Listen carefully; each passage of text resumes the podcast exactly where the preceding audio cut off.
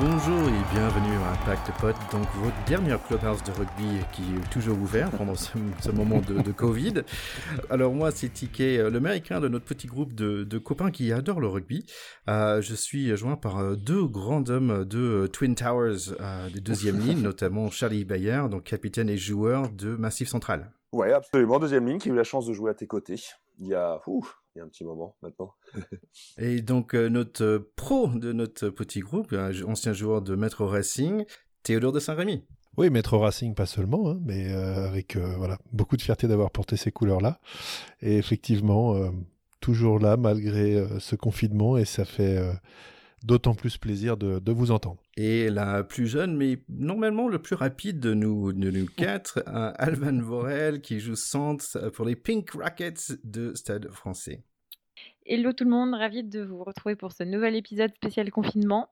Alors effectivement, à la différence de Théo, je ne joue pas pour le Racing, mais bien pour le Stade français avec les Pink Rockets.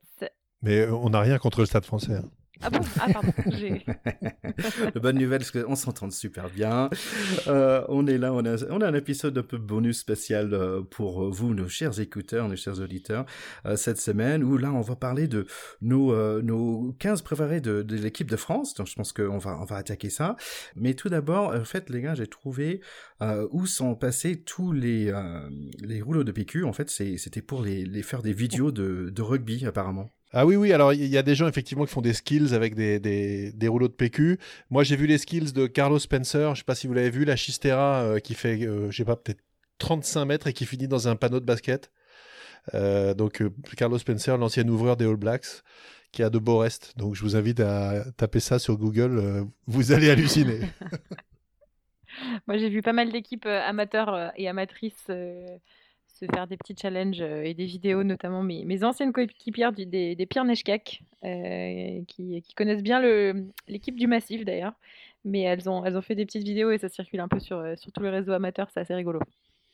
Écoute, Alban, je n'ai pas vu le, les vidéos de tes copines qui apparemment connaissent le massif, mais ça me fait du coup deux raisons pour, pour aller le checker.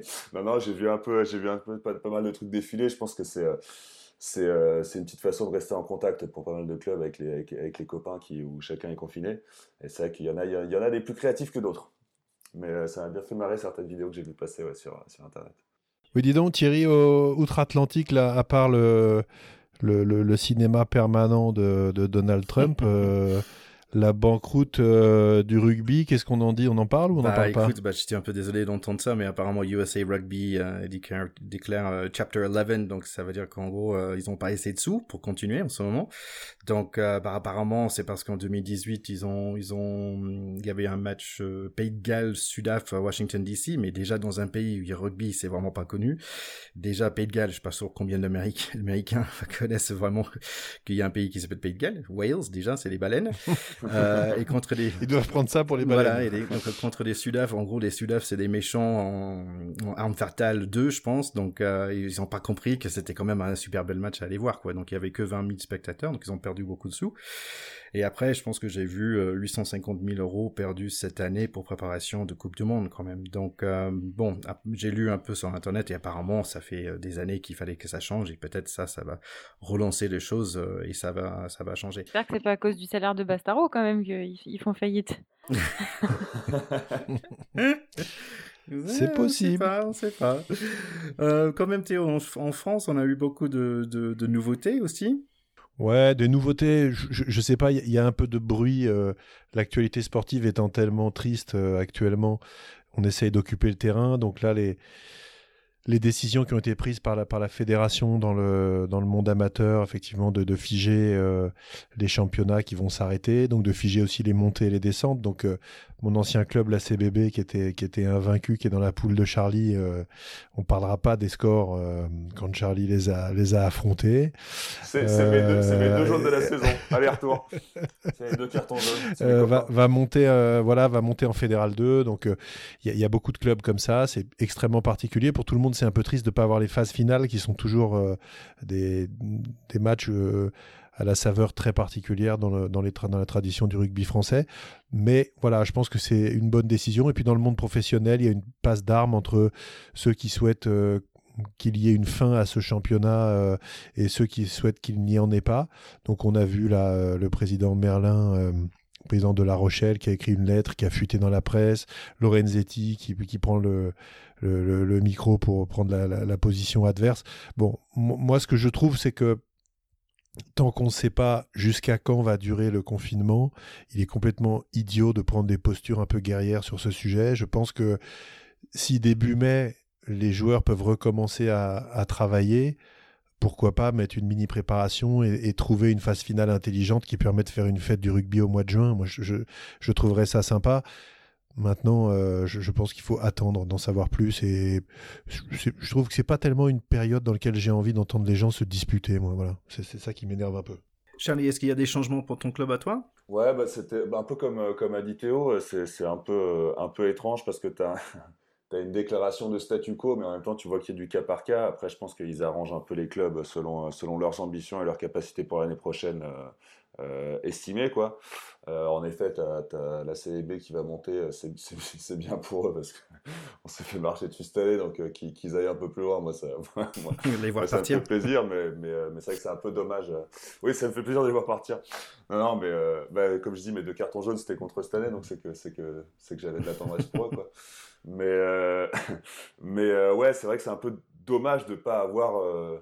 Euh, je pense que ça va leur faire une montée un peu bizarre. Et évidemment, c'est le cas de pas mal de clubs amateurs en, France. Je pense que tout se fait un peu au cas par cas parce que pour reprendre l'exemple de notre poule, il y a la CLB qui monte quand même, mais le dernier de notre poule qui, lui, était, a, fait, la saison inverse, à savoir se, prendre, se prendre des rousses par tout le monde, eux restent maintenus. Donc je pense que c'est un peu ça va être du pour le coup très français, ça va être des, arrangements d'un peu partout, euh, voilà. Un peu compliqué quoi. Et Alban pour toi bah, Du côté des filles, c'est euh, pareil. tous les championnats ont évidemment été arrêtés. Et euh, par contre, il n'y a pas de montée ni de descente. C'est-à-dire que c'est resté.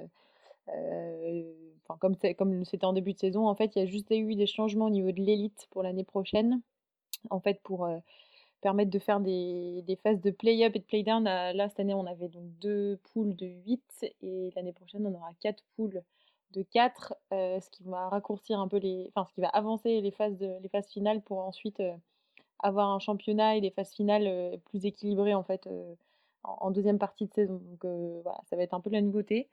Mais on verra. Après, côté Fédéral 1 et sur les Fédéral 2, il n'y a pas de changement. Et l'Élite 2 non plus, il n'y a, pas, a pas, de beaucoup de, pas beaucoup de changements. Mais est-ce que tu aimerais rejouer Alban en fin de saison, toi? Bah, Honnêtement, pour nous, c'est ça sera, du, ça sera sur du 7 ou des matchs amicaux. Donc, il n'y a aucun enjeu. Mais mmh. évidemment, rejouer au rugby comme, comme si on peut le faire quand il fait beau en plus. non, évidemment. Mais nous, on aura, ce qui est sûr, c'est qu'on n'aura aucun match décisif. quoi. Euh, donc ça, on peut le mettre de côté. Après, c'est dommage parce que nous, on était sur une bonne saison là, avec le stade et on avait un peu pour ambition de d'aller jouer les phases finales et euh, potentiellement chercher un bouclier de championne de France. Donc euh, bon, voilà, c'est dur aussi de devoir recommencer une saison et de repartir un peu à zéro. quoi. Donc une chose, on n'est pas très sûr en ce moment, c'est si on va finir au top 14 ou top 15 ou top 16 ou top 32, je sais pas, l'année prochaine. Est-ce qu'on a des idées ou est-ce qu'on fait comme tu as dit Théo, on attend euh, tranquillement pour voir euh, comment ça se Il faut attendre. J'ai l'impression que ça va être un top 15 l'élite, mais ça change tous les jours. Hein. C'est comme les, trucs gouvernementaux, donc euh, voilà, restons cool. Ouais, tant que tant qu'il n'y a pas de tant qu'il a pas de truc fixé, il n'y a, a, pas que, que notre sport qui est concerné, mais je pense qu'il y a beaucoup beaucoup de il y a les festivals par exemple qui sont un peu dans le même problème, c'est que on peut, il y a plein d'hypothèses qui peuvent être faites, il y a plein d'idées à avoir, il y a plein de voilà top 15, top 16 l'année prochaine, monter pas monter, est-ce que la Pro il y a plein d'idées à avoir, mais malheureusement tant qu'on ne sait pas la, la le, moment de l'arrêt de, de, cette, de ce confinement et surtout comment ça va redémarrer, si, euh, si dès le début, euh, si, si, si ça finit là dans, dans un mois, est-ce que dès le début on pourra, on pourra avoir des événements dans des stades ou est-ce que ce sera progressif? Tant qu'on ne sait pas toutes ces infos, je pense que c'est un peu que des, que des idées lancées comme ça qui, qui repose pas sur, euh, pas sur des éléments très fiables. Quoi. Et je suis désolé d'entendre ça, mais je, je pense que j'ai entendu que Hellfest, pour toi, Charlie, c'est euh, c'est annulé, c'est bien ça? Ah, C'est beaucoup trop tôt pour que j'en parle. bah ouais, bah ouais ça, fait partie, c'est un peu à ça que je pensais euh, quand je disais les festivals, mais c'est un peu con pour eux, parce que eux, théoriquement, leur, leur, le, le début de leur préparation, c'est le 15 avril, donc en fin de confinement normalement. Mais euh, tu as un peu le, le, créateur de ce festival qui est en train de dire qu'est-ce que tu veux qu'on fasse en fait? Enfin, Là, on dit le, le, 15, donc on part, on commence à faire comme si on reprenait le 15, mais on sait tous très bien que va encore y avoir des annonces et que ça marchera pas. T'inquiète pas, Charlie, on va, on va faire un Hellfest du rugby au mois de juin. On y, on y croit. On y croit. Des petits pogos, euh, des petits pogos avec des gros piliers géorgiens, ça va être bien. Ça va, c'est très validé, très validé. Allez les gars, on était là pour euh, parler de nos, nos 15 de France préférés. On y va? Eh ben, on est parti.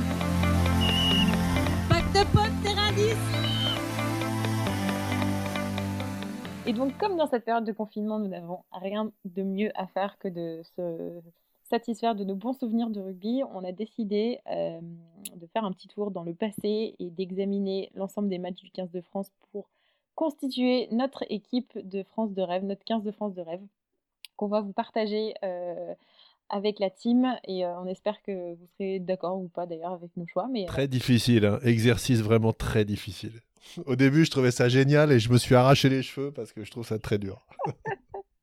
Moi, en fait, comme j'ai découvert le rugby tard, tous mes joueurs, ils ont joué après, euh, allez, 2002 ou quelque chose comme ça. Donc, euh, je pouvais pas voter pour, on va dire, Serge Blanco, que j'ai jamais vu jouer, même si apparemment c'est un des grands stars de, de, rugby, parce que j'ai jamais vu. Donc, euh, pour moi, je suis un peu restreint à ce niveau-là. Tu sais, Ticket, t'inquiète pas, moi aussi, je me suis rendu compte que j'étais complètement un rugby, en fait, parce que mon, mes souvenirs de rugby semblent ne, commencer qu'en 2007, donc euh, je fais partie de, de la génération. Quoi. Il y a eu les footix en, France 98. Euh, j'allais dire, ouais, je pense qu'en étant la plus jeune aussi, euh, ça, ça, va être compliqué pour moi de remonter dans, dans, le temps. Je vais vous faire vieillir un peu, je vais vous faire vieillir un peu, vous inquiétez pas. Mais Théo est là pour nous. si on démarrait alors avec euh, avec les, les piliers, en fait j'avais une question à la base parce que quand j'ai regardé un peu les titres de, de chaque poste en anglais, quand même des piliers, il y a, il y a un, un, nom différent. Il y a the prop, ok, il y a tight head prop, donc c'est le numéro, le numéro 3, il me semble, qui a la tête entre les deux entre deux autres personnes. Et then open head prop, c'est le mec qui a un peu la tête à l'air, on va dire, un côté de sa tête qui est pas couvert, on va dire. Mais on n'a pas en français ce, cette différence? Si, en français on appelle ça pilier droit et pilier gauche. Donc le pilier gauche, c'est celui qui a la tête à l'extérieur. C'est plus simple. Il y a moins de créa, il y a moins de créa ouais, dans l'appellation. J'aime bien le pilier tête à l'air, je trouve ça pas mal. en général, le pilier droit est plus costaud. En général, c'est pas une valeur absolue, mais c'est le plus costaud. Parce que c'est celui qui a effectivement les deux épaules prises et qui est vraiment qui constitue un peu la poutre de l'édifice mêlé. D'accord, d'accord. Donc si on, parlait, on commençait avec vos, vos piliers, qui, qui est-ce que vous avez choisi? Alors, moi, vous avez vite vous rendre compte qu'en fait, j'ai un peu, j'ai un peu un 15, un 15 des, des, intellectuels, en fait. Parce que. et, euh, et, je pensais qu'il fallait absolument, il fallait absolument euh, noter le passage en équipe de France de notre Sylvain Marconnet, qui était. Euh, qui, pour les amateurs du stade français, il est resté super longtemps au club aussi. Et, euh, et c'était, euh, ouais, je pense que c'était un mec qui était, euh, c'était, c'était un mec qui était super chambreur dans les mêlées, et c'était un mec qui faisait dégoupiller pas mal de mecs au, au, vice, quoi. Voilà, donc moi c'est pour ça que c'est pour ça que je l'appréciais, c'est pour ça que je l'apprécie bien. Alors typiquement Sylvain Marconnet, c'est un joueur qui jouait à droite et à gauche. Hein. Il était, ils sont pas tous polyvalents, lui c'était son cas. Effectivement, c'est un grand joueur.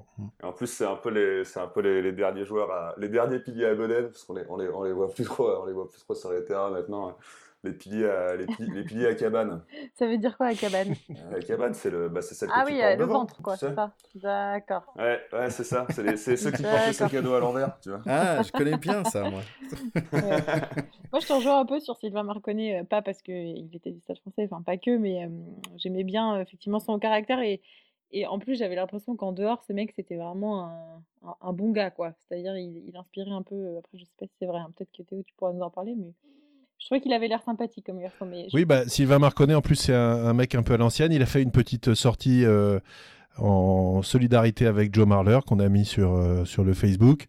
Parce que lui, il dit non, mais bon, ça va quoi. 10, semaines pour ça, c'est n'importe quoi. Je suis Marler, il a mis. Donc euh, voilà, un petit clin d'œil à, à Sylvain Marconnet. Théo, t'avais d'autres piliers pour toi? Oui, alors moi j'ai été chercher un peu euh, dans le rugby un peu plus ancien parce que je me doutais que comme vous êtes beaucoup plus jeune que moi, euh, vous auriez des, des, piliers plus récents.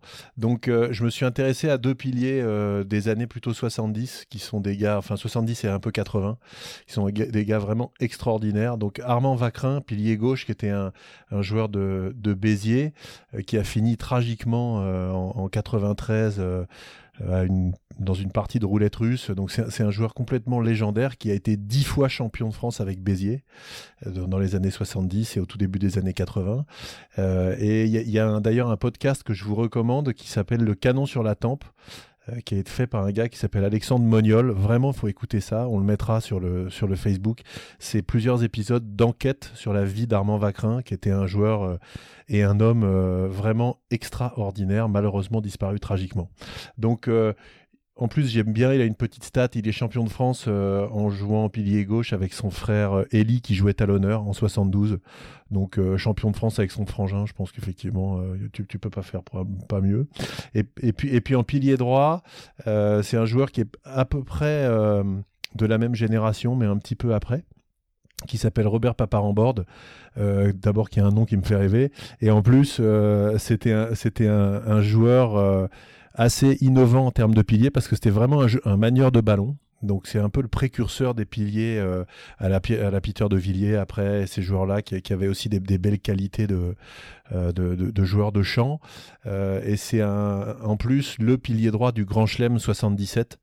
et donc voilà, j'ai trouvé que c'était aussi un, super bel, un super bel hommage avec également un, magnifique fait d'armes qui est la, première victoire du 15 de France en Nouvelle-Zélande en 79. Il joue pilier droit sur ce match-là.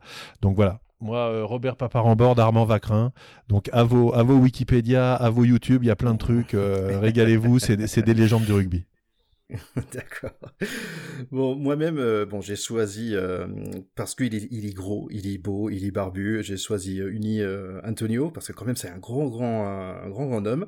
Et après, dans l'autre sens, j'ai bien aimé. C'était un mec que j'ai toujours félicité. C'est Thomas Domingo parce que c'est l'opposé. En fait, il est tout petit. Et mais en anglais, je dirais un dorm room fridge. Donc ça veut dire que quand tu vas à l'université, tu as un tout petit frigo qui quand même c'est un carré.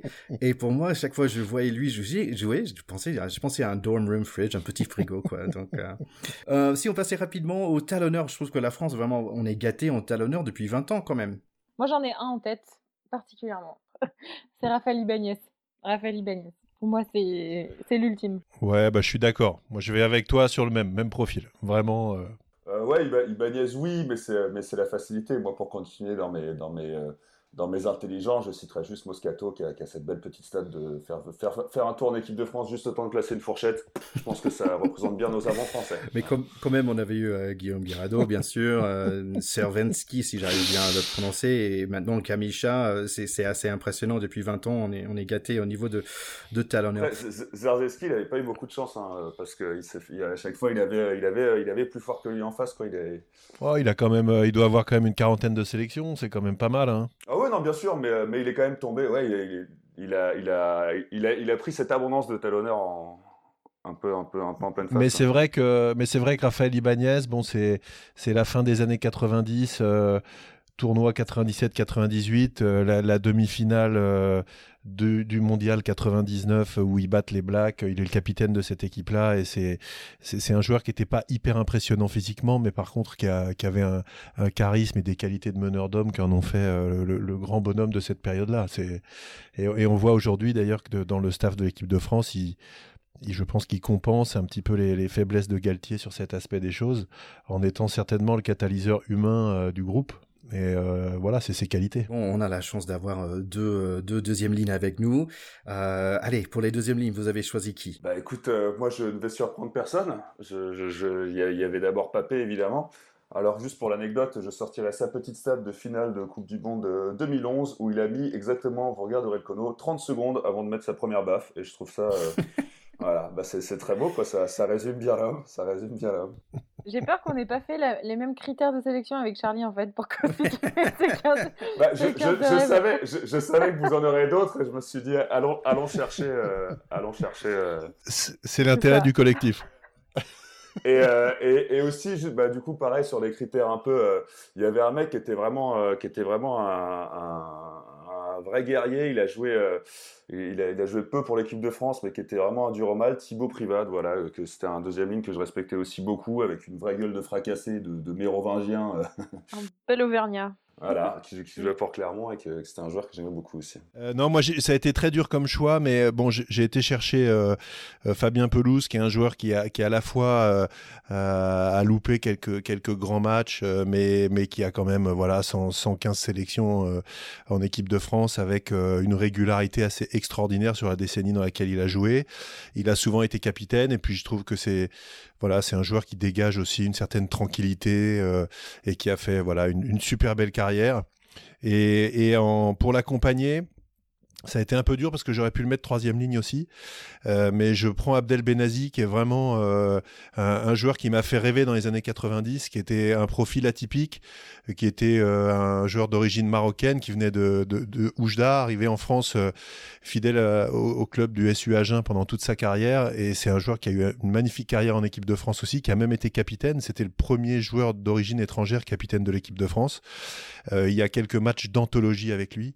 alors c'était un c'était un gars un peu atypique, qui n'avait pas une grande gestuelle, etc., mais, mais qui était exceptionnel dans son engagement, euh, qui avait une capacité athlétique tout à fait hors du commun et qui a fait voilà une super carrière. Donc tous les deux, euh, ils ont d'ailleurs dû jouer tous les deux ensemble, je pense, à ce poste-là, certainement.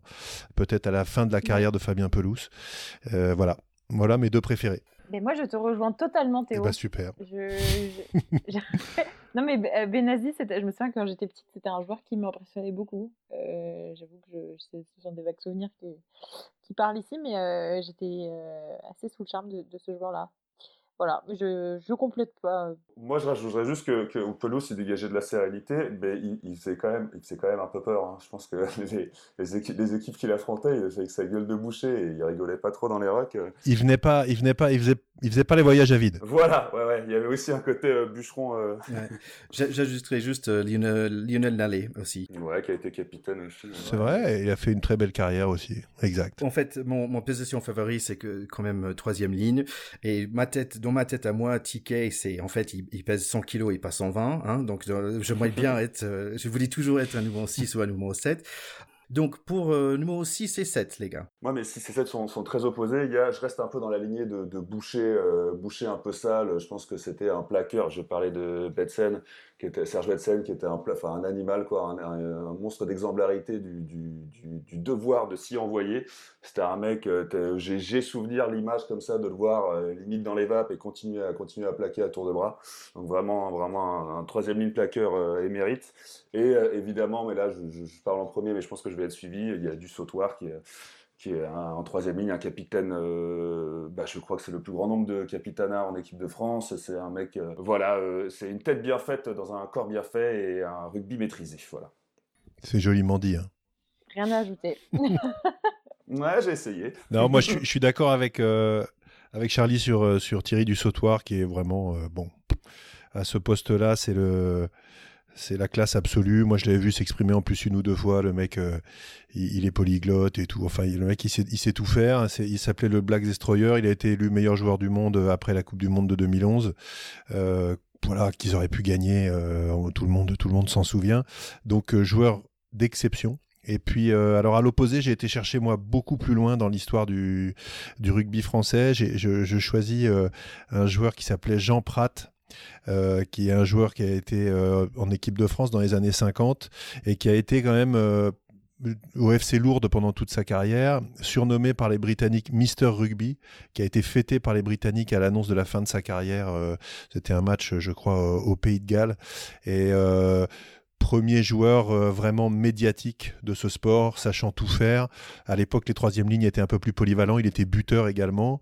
et il a été pas mal de fois capitaine entre 50, 53 et 57 et il a une phrase euh, euh, mythique d'un match à Colombes où ça commençait à flancher dans les dernières minutes contre les Gallois où il a dit à, ses troupes bon les, les, British nous ont fait chier pendant 100 ans vous allez tenir 5 minutes s'il vous plaît et puis ils ont tenu ils ont gagné. Voilà. Et puis pour la petite anecdote il avait joué avec euh, Jacques Chabandelmas une euh, cape en équipe de France. Euh, donc euh, c'est autre chose, ça c'est très marrant. Mais Chabon Delmas était un grand sportif, c'était un très bon joueur de tennis et un joueur de rugby qui avait joué, qui jouait à l'aile et qui a une cape en équipe de France. Voilà, donc c'est, je, je, clôt le, le, chapitre, la page d'histoire.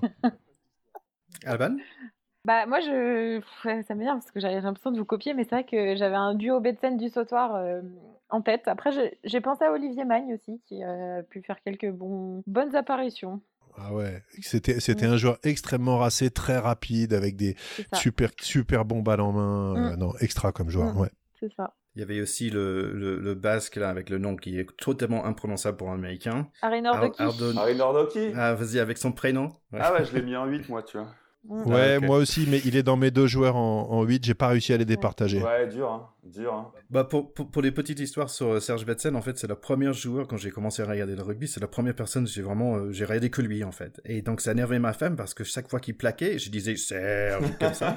Et en fait, à la fin, tu dis 20 fois par match Serge en fait parce qu'il plaque 21 fois mm. quoi. C'était vraiment vraiment impressionnant. Bah, il a, il a, il a son visage en, en dit long sur euh, il y a, sa carrière qui est écrite sur mm. sa gueule ah, Sûr. Tout à fait. The, Nigerian Nightmare mm. and the Dark Destroyer, c'est super choix. ouais, c'est ça. Allez, si on passait aux comédies en anglais, number 8. Bah, du coup, on va laisser Alban commencer, non? C'est pour pas que pour pas qu'on les reproche de copier. Ce serait sympa. Bah, je vais dire. Euh, moi, je vais dire Mathieu Bastaro.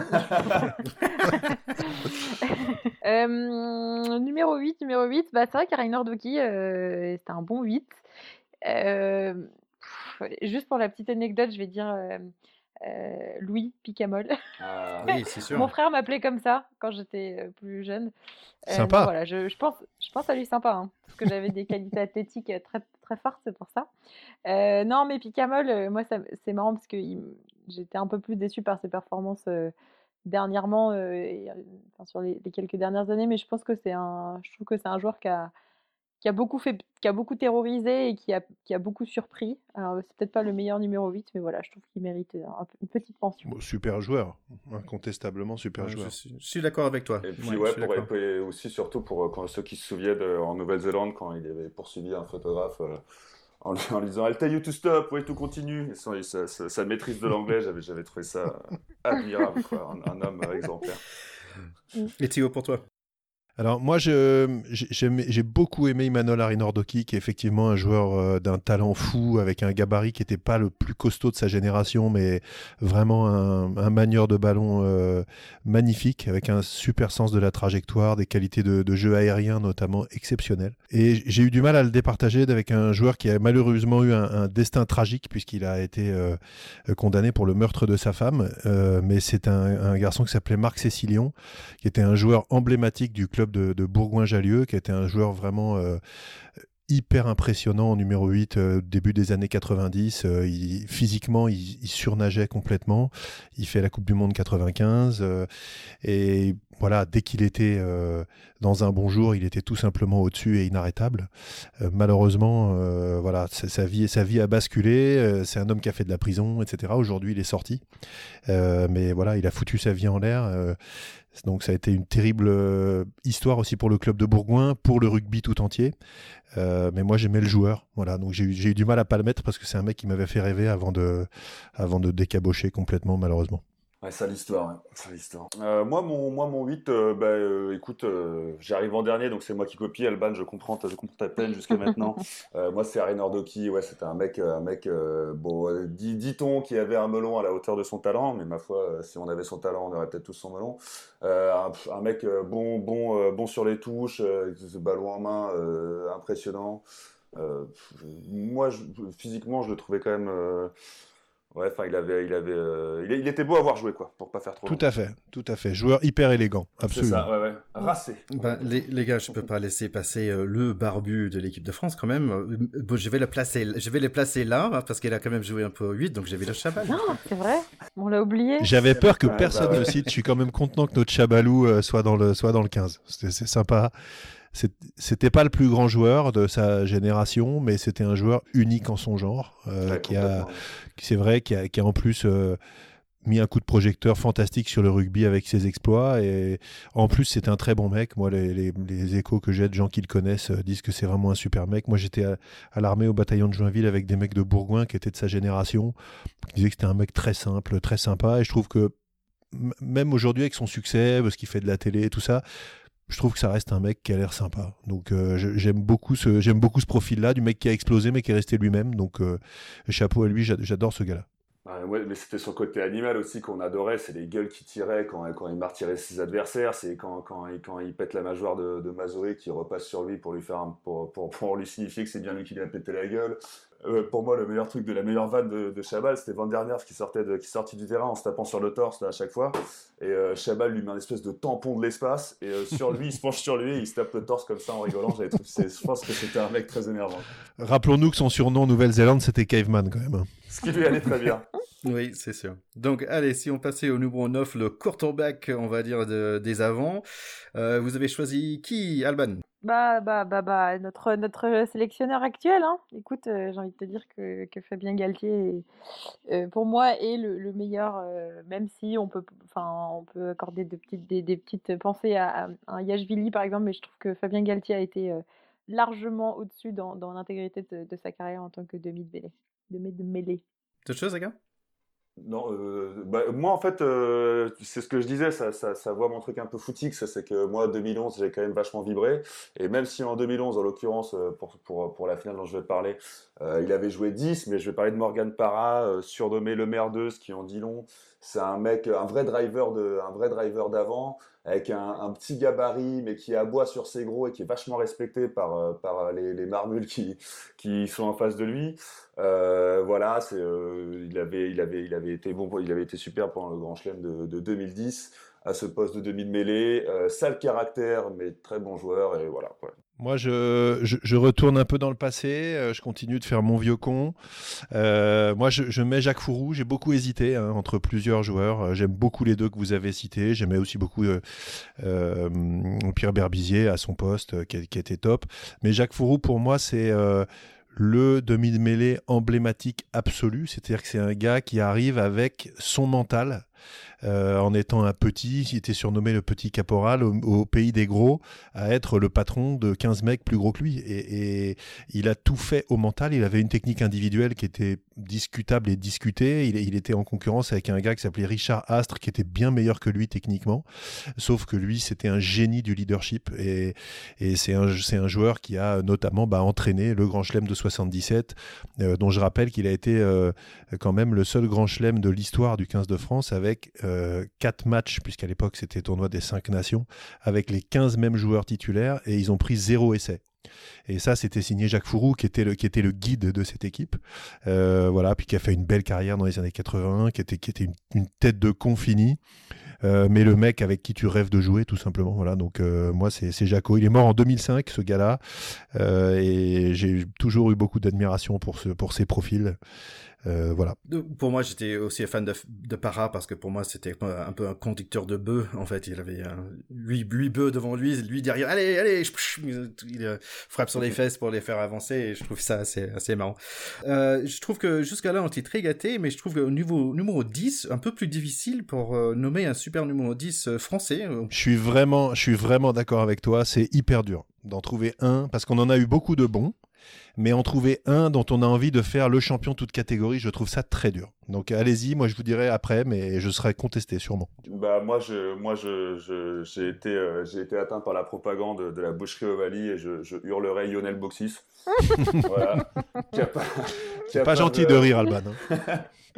capable du pire comme du meilleur. Euh, mine de rien, une des, un des cuisseaux quand même les plus, les plus puissants de, de, sur, le, sur, les, sur, les tirs, euh, sur les tirs au but. Quoi. Il, il pouvait, il pouvait botter de, de 50 mètres. Euh, un mec impressionnant.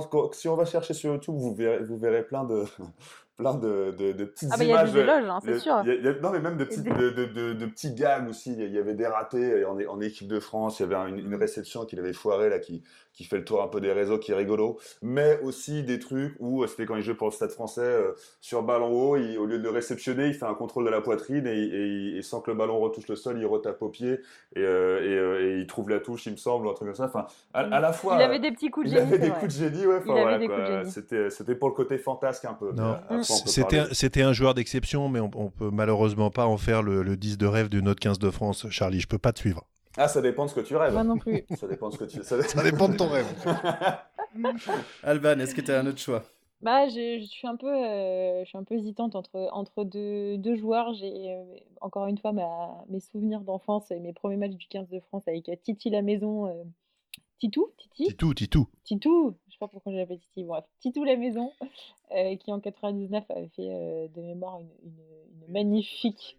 Rien que sur ce match-là, il mérite d'être candidat, c'est clair. Coupe du monde, voilà, c'est ça. Et, et après, non, après, on peut, on peut penser à Monsieur Michalak, mais bon.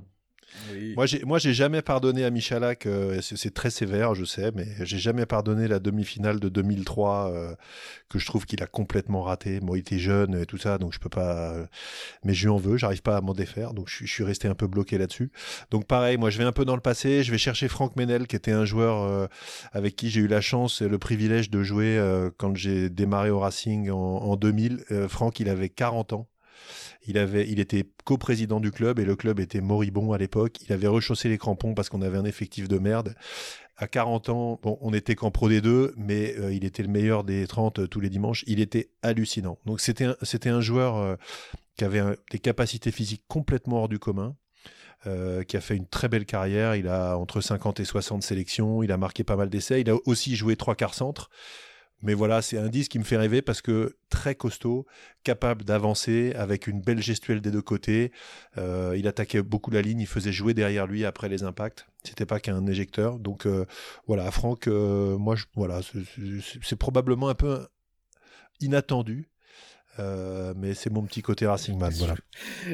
ma, femme, elle dit Ah oui, j'ai rencontré Franck. Ah oui euh, ouais. Absolument Je me rappelle très bien, tu peux dire à Virginie, je me rappelle très bien. Elle était toute émue. ouais, c'est ça.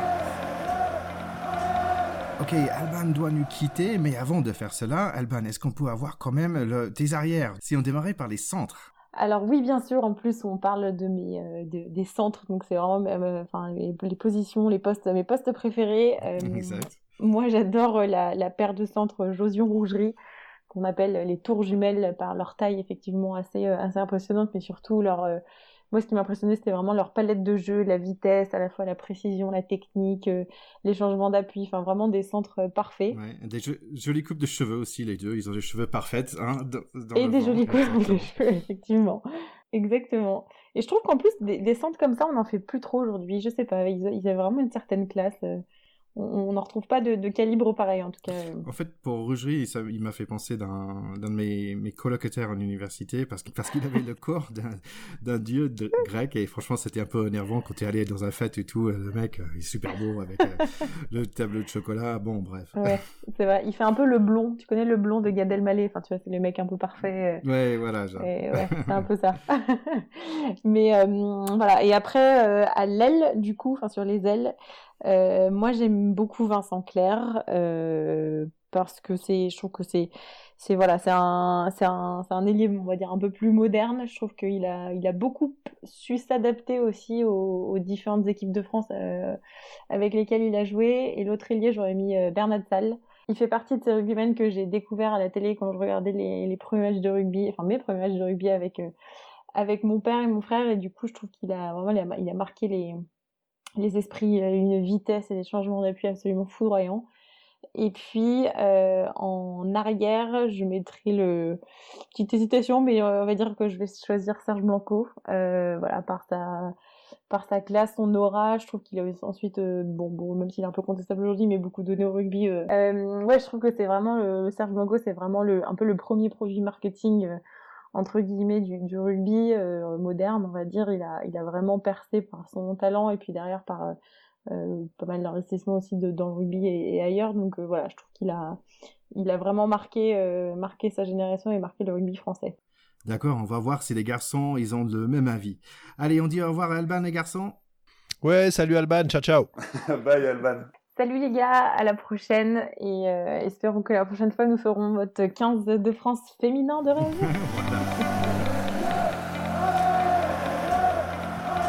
Donc après les gars, j'avais un peu de difficulté pour euh, décider comment faire parce que pour moi il y a beaucoup des joueurs qui jouent euh, soit centre ou soit aile ou soit arrière. si on attaquait au début les plus costauds, les plus avant, les centres. Ouais, les, les centres Les centres, moi j'ai voilà, j'ai eu du mal aussi parce qu'on a, on a une tradition de super trois quarts centre en France, mais il y en a un qui a quand même, euh, je trouve, marqué les dernières années du rugby de l'équipe de France avec une très grande régularité, c'est Yannick Josion, 73 sélections, des, des, titres empilés avec le Stade Toulousain, en veux-tu en voilà, et beaucoup de matchs en équipe de France avec toujours une super performance.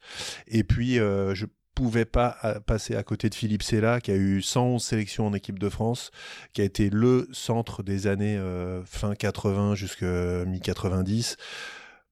Tout simplement euh, un joueur exceptionnel avec une qualité de passe, une qualité de vitesse, une régularité défensive, jamais blessé. Enfin voilà, un joueur d'exception, joueur du SU Agen, très bon mec, euh, voilà. Donc Josion, c'est là au centre, tu peux voyager là. Complètement. Après, euh, moi, j'ai comme du coup, j'étais plus sur euh, d'autres critères parce que je savais bien que c'est dur à les partager et tout. Moi, toujours dans cette idée d'intelligence de, jeu, hein, de, petite étincelle dans le regard qui fait que qui fait y a des qualités. Moi, je voyais bien une alliance Fritz et Marty, tu vois, au centre. Comme ça, t'es es sûr que ça joue, t'es sûr qu'il y a de la passe et t'es sûr qu'il n'y a pas de bagarre ou qu'il n'y a pas d'animosité qui se dégage de ce match. Fritz, je l'avais oublié, mais effectivement, il peut candidater sur le 15. Ah, je suis d'accord. Et Marty, c'est plus pour le. Déjà, son regard euh, euh, bovin, tu, vois bien que c'est un mec qui s'est échappé de la cage en fait du 5 de devant, qui s'est retrouvé, tu sais pas trop comment en centre, et qui distribuait. Voilà. Donc euh, voilà, je dirais, je dirais en, centre qui est. Ma paire de centre qui respire d'intelligence, elle sera là. quoi. Et après, Fritz, oui, euh, Fritz, moins, de la blague, c'était quand même un excellent joueur, à, Toulouse aussi énorme, mais, euh, un peu le, le, bad boy de son époque du rugby, quoi. Tout à fait.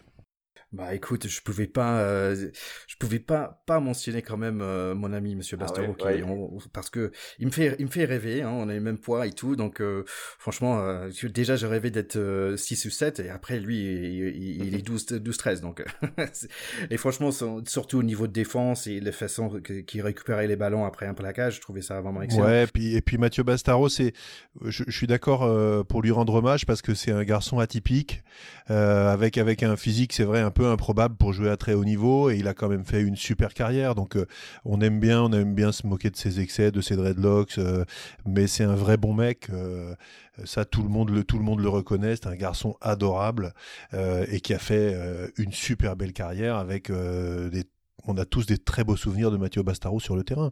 Donc euh, après, il a, il a une carrière effectivement un, petit peu en dents de scie, comme celle d'un mec atypique, mais je, suis d'accord, il a sa place. Oui, il a une carrière qui lui ressemble, euh, mais c'est vrai qu'on a beaucoup de, bons souvenirs avec lui.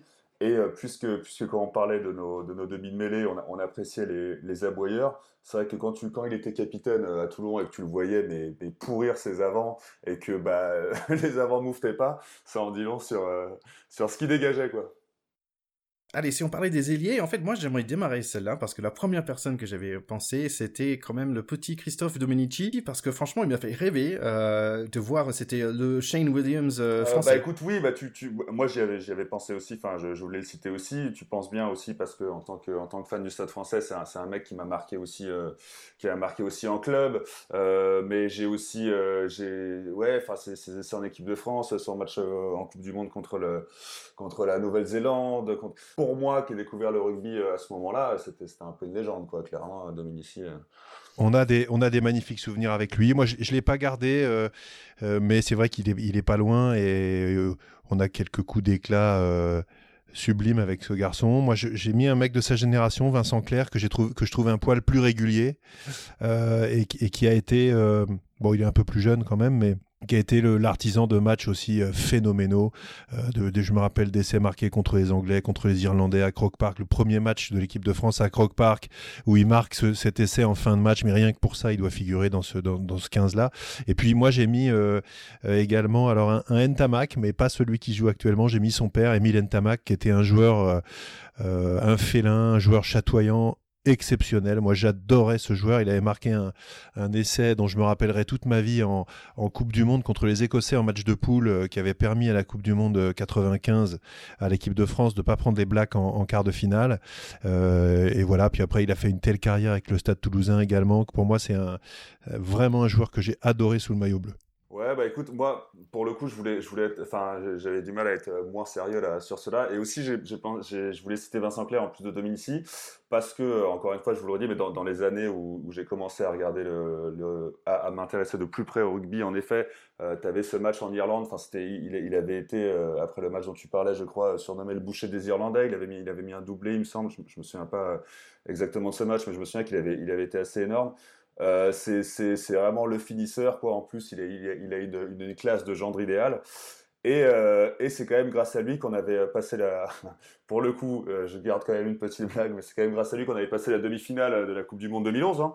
Sans, si, si Warburton l'avait pas, l'avait pas soulevé et retourné, on, ne serait peut-être pas été en finale. Voilà, donc.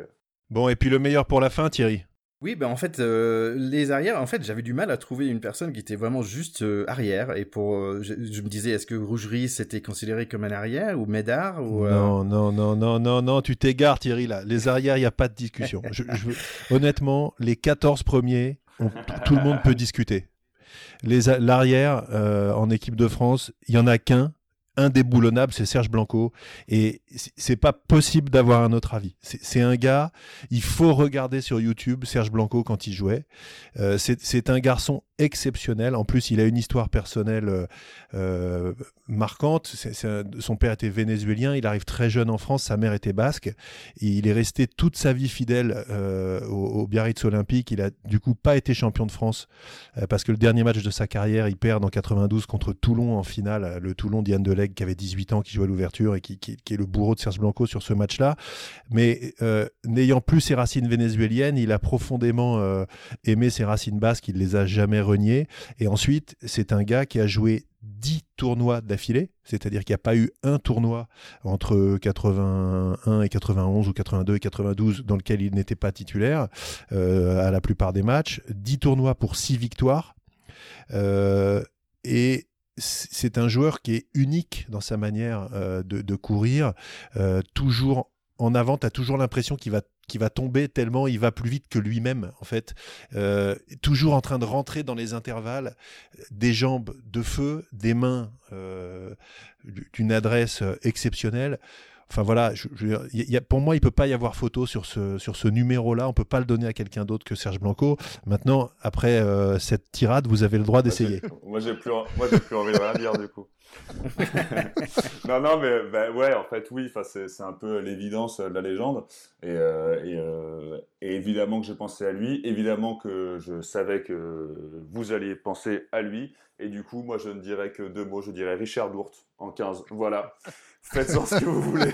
Ah, j'aime bien ton 15, Charlie. Alors, du coup, du coup parce que, parce que, parce que l'heure tourne, euh, moi, je voudrais quand même, du coup, dire mon 15 parce qu'on a, on a dit trop de noms, on a dit tous nos noms, mais je, voudrais commencer.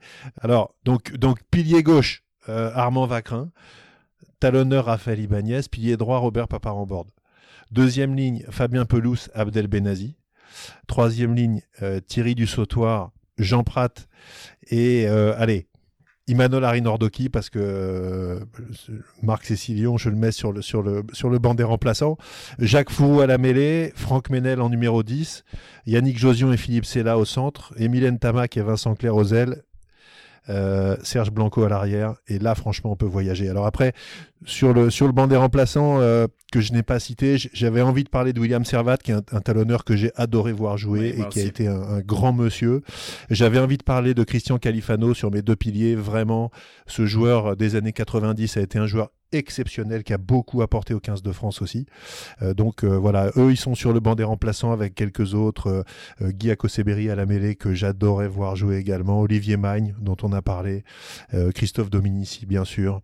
et puis peut-être allez Christophe Dello pour finir avec ses, chaussettes en bas et ses coups de pompe improbables. Il était génial aussi. Et vas-y, Charlie. Alors, moi, pour, du coup, pour résumer ce petit 15, hein, qui est un peu mon, mon 15 débouché, quoi, tu vois, donc il y avait Marconnet et Krenka. Euh, à, la, euh, à, la, pile qui entoure notre Moscato euh, Fourchettos. derrière, tu mets les, par les cerveaux de Papé et Privat. Après, en, troisième ligne, on a mis un peu de cerveau malheureusement parce qu'il faut que ça bouge. Mais on a Betsen, Betsen du sautoir Arinordoki. Euh, para à la mêlée, Lionel Boxis en 10. on a, euh, on a euh, Fritz et Marty au centre qui vont déménager. On a encore un petit peu de délicatesse qui arrive avec, avec Vincent Clair à l'aile, accompagné de Dominici. Et derrière, pour fermer, Richard Dourte. Voilà, c'est mon, mon 15 de l'intelligence. Avec sur le banc, pour continuer dans mon équipe de, de champion du monde de l'intelligence, je rajouterai euh, quand même Olivier Merle, Eric Champ et Arnaud Mella. Paf, tu les, tu les mets là-dedans. tu les mets là-dedans. et, Je, les, eh, je, les, je, les, adore tous les trois. J'ai joué contre ah, Arnaud Mella qui était vraiment euh, pas, pas du tout marrant. Donc euh, je, je, je, te suis tout à fait. Et tu, et tu sais pas si tu vas avoir du beau rugby, mais tu es sûr de pas t'ennuyer. Et avant de partir, on a quand même eu la liste d'Alban aussi. Donc pour toi, Alban, donne-nous ta liste complète c'est parti pour mon 15 de France de rêve. Donc première ligne, Marconnet, Ibanez, Mas. Deuxième ligne, Pelouse, Benazi. Troisième ligne, Betsen, du. En numéro 8, Picamol. Euh, et ensuite, on passe à la ligne de trois quarts. Donc, euh, Galtier en, en 9. À l'ouverture, la maison. La paire de centre, Josion, Rougerie. Ailes, Claire, Bernatsal. Et à l'arrière, Serge Blanco. Parfait, merci. Bah, voilà. Avec ces compositions, euh, bah, vous avez des visions un peu opposées. N'hésitez pas à nous donner votre, votre avis voilà, sur, les, sur les pages euh, Facebook, euh, Twitter. Faites tout ce que vous voulez. Ça nous amusera beaucoup de voir si on a oublié aussi des, des, grands joueurs et d'avoir votre avis. Oui, donc merci, merci les gars et Alban aussi, bien sûr. En fait, il y avait plein de noms que je connaissais pas, donc il faut chauffer le YouTube là, pour, pour essayer de trouver des noms que tu ne. C'est fait pour ah ça. que tu nous as filé, surtout Théo. Euh, et Charlie quand même, parce qu'il y avait beaucoup de, que, des, personnes que je connaissais pas de tout.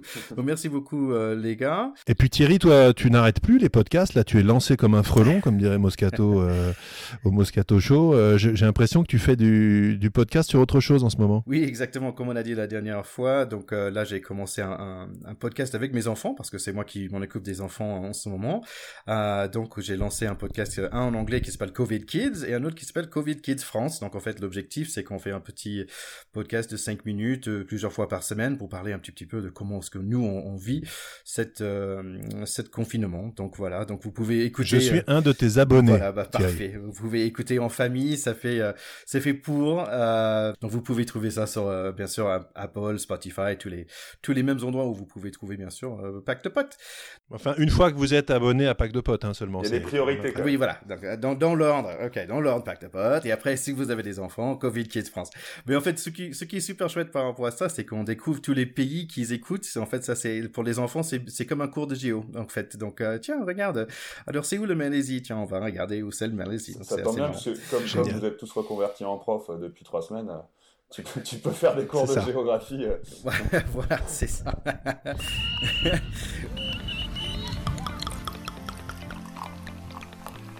Oui, Charlie, alors je suis très fier de notre ancienne équipe de, rugby, Ocean Rugby Club, et notamment Roberto qui est euh, docteur au l'hôpital de Saint-Maurice. Ils ont récemment fait un appel aux dons. Oui, absolument. C'est l'initiative du club et donc relayée par, notre copain Roberto. Et c'est pour euh, une petite collecte de dons pour aider le personnel soignant de l'hôpital, des, hôpitaux euh, Saint-Maurice à acheter des crèmes hydratantes, des bons repas, des machines à café, enfin plein de petites choses qui vont les aider à supporter un peu, un peu, de façon un peu plus agréable cette période très difficile euh, et intense qui traverse. Et donc voilà, c'est un soutien à, ceux qui sont, comme on dit, en première ligne et, qui, euh, qui prennent de plein de fouet euh, cette période un peu compliquée. Donc vous, vous, pouvez trouver ça sur notre Facebook, n'hésitez pas à, à, cliquer et donner. Donc, bien sûr, merci à tout le monde qui travaille en ce moment. Donc, euh, ça veut dire euh, les docteurs, les infirmières, tous les, équipes soignantes, tous les métiers essentiels. Ouais, bien sûr, tous les métiers essentiels, de, aussi ceux qui, nous, ceux qui permettent qu'on puisse continuer à acheter, à manger et tout. Nous, notre métier, notre travail pendant ces périodes difficiles, c'est de rester à la maison. Et si, en restant à la maison, on peut, à travers des dons, dont celui de nos copains de l'OSE Rugby Club, les aider à mieux supporter cette période difficile, bah, c'est tout ce qu'on peut faire et on on va essayer de le faire. Rester à la maison et faire des podcasts. Exactement, ouais. On peut à la fois faire des dons et des podcasts en restant à la maison. C'est quand même la belle vie. Bon, les gars, comme toujours, c'est vraiment un plaisir de vous retrouver. Et nous, chers écouteurs, aussi. Ouais, hâte de vous retrouver vite. De toute façon, le temps s'étire, donc, euh, donc euh, on va vite arriver. Mais n'hésitez surtout pas à commenter, à liker, à partager. Et surtout, euh, on a tous envie de savoir votre 15 de légende ou pour voir si vos critères sont plus proches du jeu ou de la maroufle. Donc on attend, on attend vos commentaires. Merci à tous. Euh, on était super contents de passer ce moment avec vous. À très bientôt les gars. Toujours un plaisir. Ciao les copains. Ciao, ciao.